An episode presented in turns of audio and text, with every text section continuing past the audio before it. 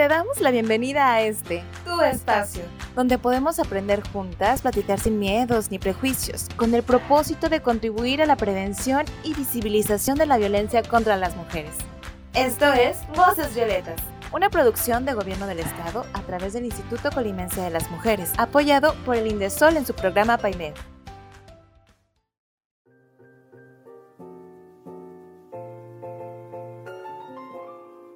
Hola, bienvenidas a Voces Violetas, un espacio para ti, un espacio para todas. Esta es una producción del Gobierno del Estado a través del Instituto Colimense de las Mujeres, apoyado por el Indesol en su programa PAIMEF. ¿Cómo están? Yo soy Cire y hoy me encuentro con Marisa y con Joana. ¿Cómo están, chicas? Muy bien, muy emocionada de hablar de nuevo de este tema. Emocionada y muchas gracias por invitarme y ser parte de este podcast. Me da mucho gusto tenerlas. Hoy vamos a hablar sobre una serie ya conocida en este podcast que ya teníamos tiempo de no retomar que se llama Despertar Feminista. Y hoy vamos a hablar sobre el despertar de Joana porque pues Marisa y yo ya dimos el nuestro en su debido momento y pues vamos a empezar. Joana, ¿cuál fue la primera relación que tú tuviste con el feminismo? Creo que em, fue a inicios de la secundaria porque yo fui parte de la secundaria de talentos y estar en un lugar en el que estás conviviendo 24/7 con hombres y con mujeres que tienen las mismas ideas que sus padres, porque aún no desarrollan las suyas propias, es muy difícil, porque pues son muchas ideas pasadas, ¿verdad? Y los niños más que nada en esa época son demasiado fuertes, por decirlo así, de ideas que quieren hacer valer su opinión y solamente su opinión. Entonces como que te das cuenta que sus ideas son algo egocentristas para ellos, que solo les importa estar con ellos. Y mm, no me gustó esa idea de que ellos tuvieran todo para ellos y a las mujeres las dejaron un poco de lado.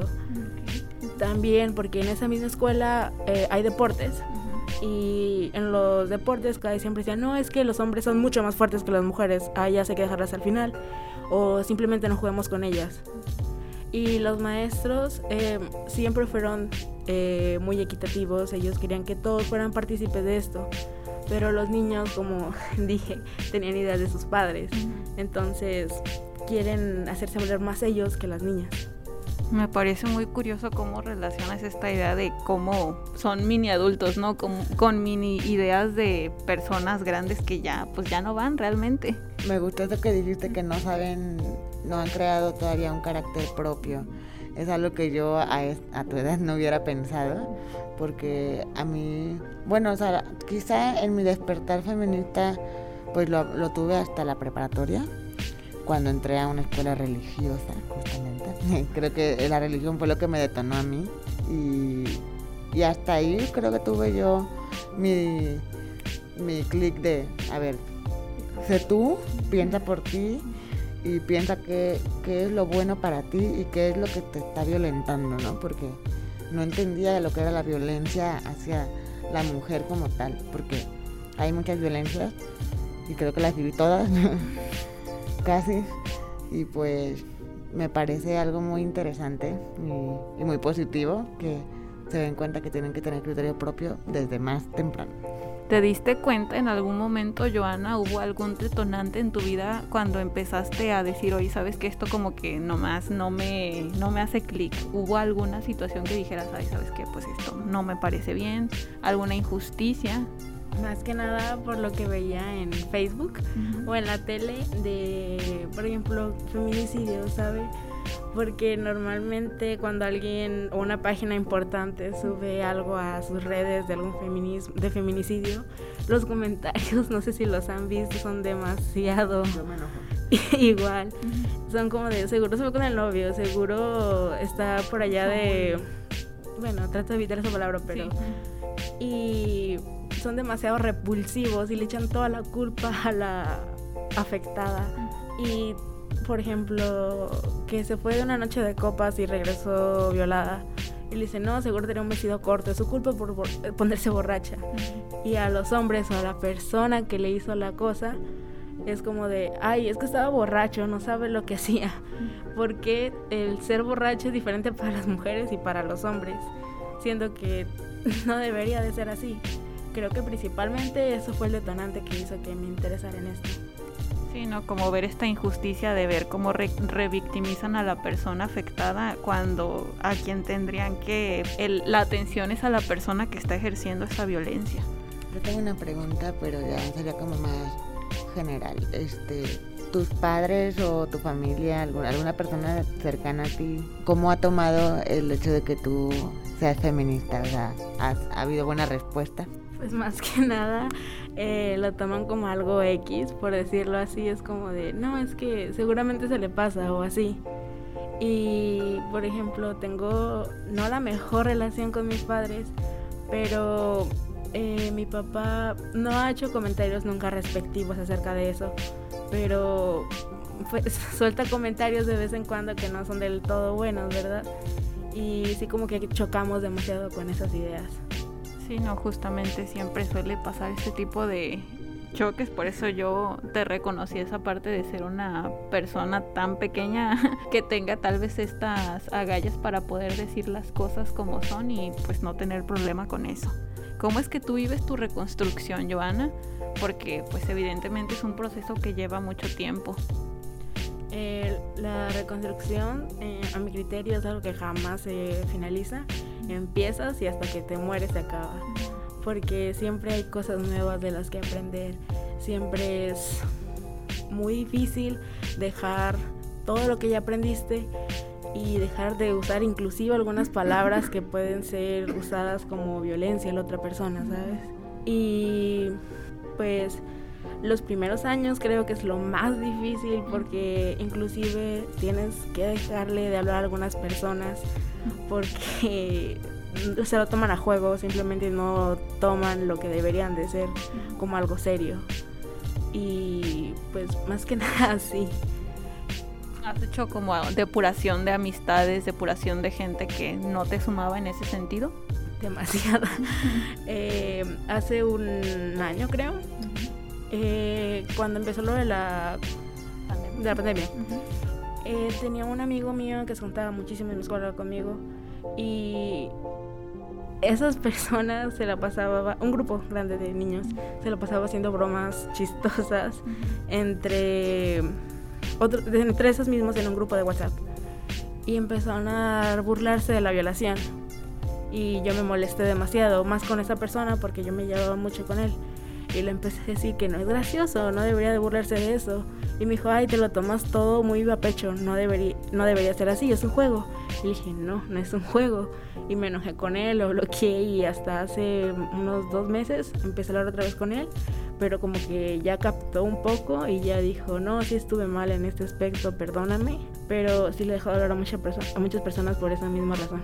Y hay personas que nunca cambian, pero qué bueno que tuviste esa fortuna de que si pudiera ya sensibilizarse un poquito. Sí, bueno, también este para inspirar a las personas que nos escuchan, si tienen la edad de Giovanna, que no tengan miedo a quedarse pues sin esas amistades que tanto querían, porque muchas veces son personas que no realmente no vibran con ustedes, o sea, digo vibrar porque pues más bien no conectan con el pensamiento que tienen ustedes. Y pues es normal quedarse a veces un tiempo solos o solas o soles, porque pues uno necesita pues cuestionarse las cosas, ¿no? Y la gente que no quiere entender a veces no va a entender. Y es muy bueno saber escoger a tus amistades para que pues, como antes mencionamos, que es bueno crecer juntos en comunidad. Em, de hecho, sí, al principio de la pandemia tenía un grupo de amigas que siempre voy a querer, pero con el tiempo dejamos de compartir las mismas cosas. O sea, comparten mis mismos ideales, pero como que ya no coincidíamos tanto entre nosotras. Y con el tiempo nos dejamos de hablar. Pero duré como unos dos, tres meses así como solamente hablando con personitas. Y ya hace mm, más o menos un año empecé a hablar con otras niñas. Y ya empecé a hablar con ellos y hasta el momento tengo una amistad muy unida con ellos y creo que son de las personas que vibran al mismo nivel que yo.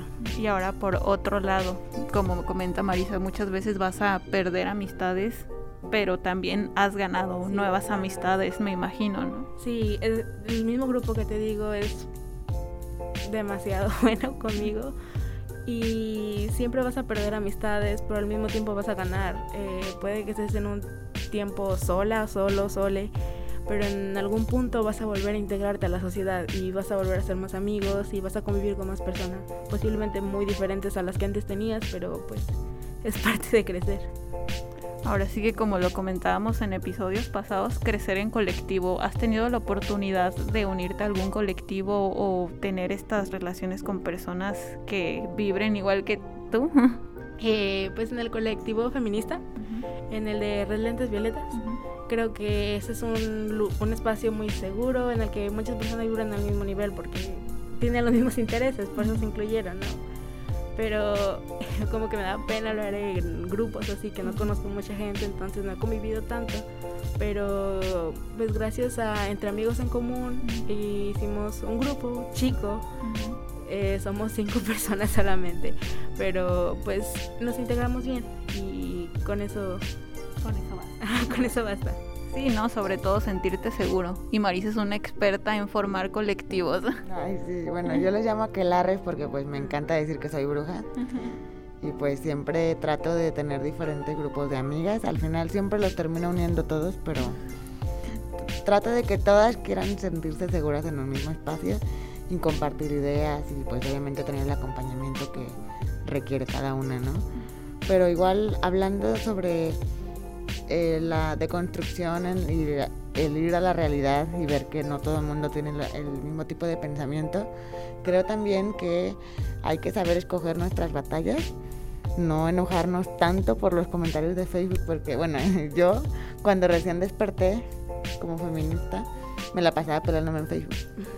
Y me encantaba, créeme, era como mi cafecito y mis dedos listos para... Entonces, pues ya en un momento llegó como a afectarme emocionalmente, o sea, me la vivía enojada porque la gente no, no cambiaba su pensamiento y yo estaba así, ¡oh, ya! Entonces decidí como deslindarme un poco de estar al pendiente de lo que la otra gente piensa, ¿no? Y más bien cambiar mi algoritmo en mis redes sociales para que me aparezcan cosas que realmente me van a nutrir y pues claramente va a haber mucha muchos pensamientos retrógradas y obsoletos en las redes sociales, pero es nuestro deber plantar una semillita de pensamiento un poquito más amable con pues nuestro movimiento feminista o como le quieran llamar. El punto es que queremos derrocar al patriarcado.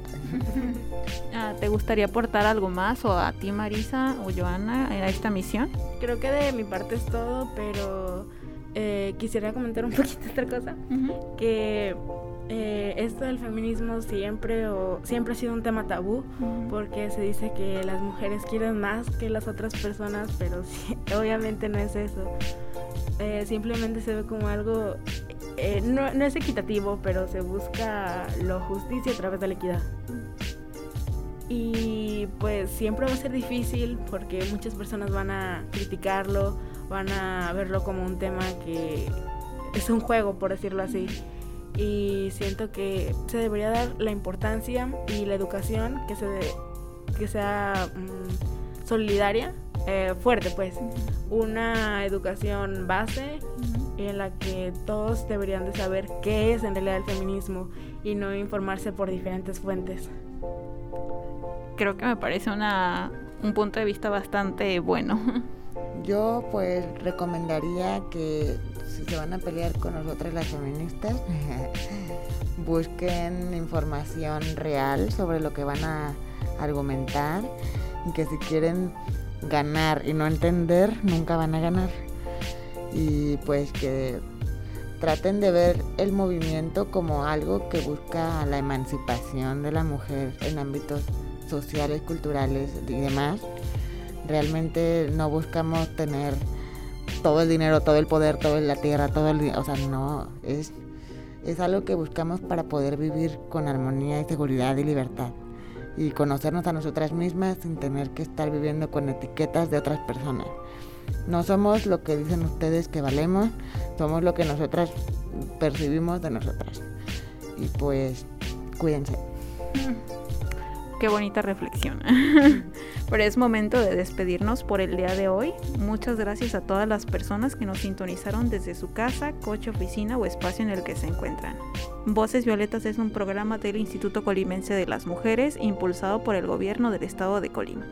Gracias Marisa y gracias Joana otra vez por acompañarme en esta misión. Un placer, Sida. Muchas gracias a ustedes por invitarme a ser parte de él.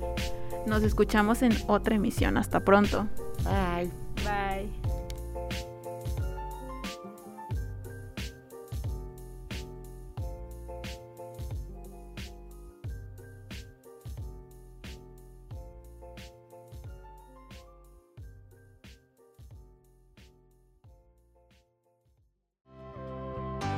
Gracias por sintonizar Voces Violetas.